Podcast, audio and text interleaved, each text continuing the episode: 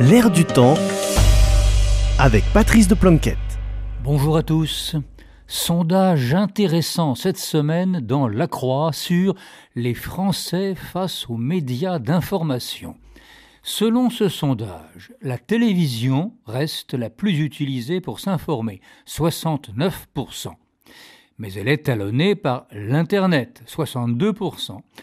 Ensuite seulement viennent la presse papier ou en ligne, 45%, en baisse de 4 points, et en dernier, en dernier, les tranches d'information des grandes radios nationales, 37%. Alors ces chiffres soulèvent des questions entre autres celle-ci. Les radios étant gratuites et très faciles à utiliser, comment les tranches d'infos des grandes radios nationales n'arrivent-elles qu'en dernier, alors que ces tranches, qui plus est, se situent aux heures matinales de plus grande écoute?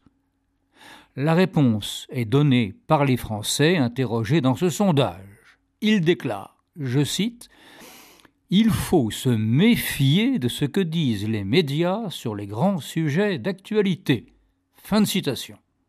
Et en disant les médias, ils incluent aussi la presse écrite, puisqu'elle n'arrive qu'en troisième position, derrière les télévisions et l'Internet.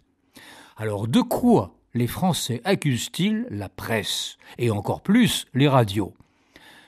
D'avoir des opinions cachées ou à peine cachées, et de les mélanger avec l'information.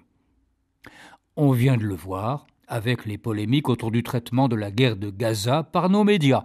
On l'a vu aussi, on l'a vu aussi avec la guerre d'Ukraine, alors que certains de nos médias ne commencent que maintenant à constater que Kiev fait autant de propagande que Moscou.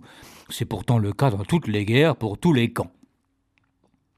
Comment rétablir la frontière entre information et opinion? Réponse de l'éditorialiste de la Croix.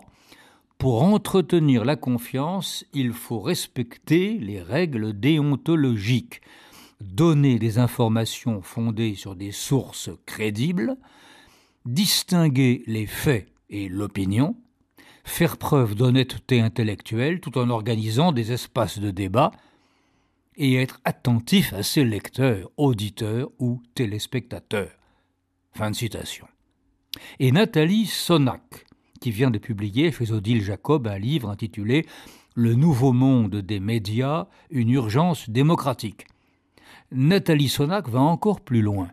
Selon elle, je la cite, c'est en levant le voile sur leur méthode que les médias professionnels pourront prouver leur légitimité et rétablir en partie la confiance que leur refusent plus de la moitié des Français.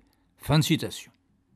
Eh oui, le premier devoir du journaliste professionnel, c'est de rendre compte de la réalité, qu'elle lui plaise ou qu'elle ne lui plaise pas. Alors ça paraît évident, mais ça a progressivement cessé de l'être depuis vingt ans, quand nier les réalités est devenu une mode dans un peu tous les domaines. Peut-être ne faut-il pas chercher plus loin le recul des médias dans le grand public. À la semaine prochaine.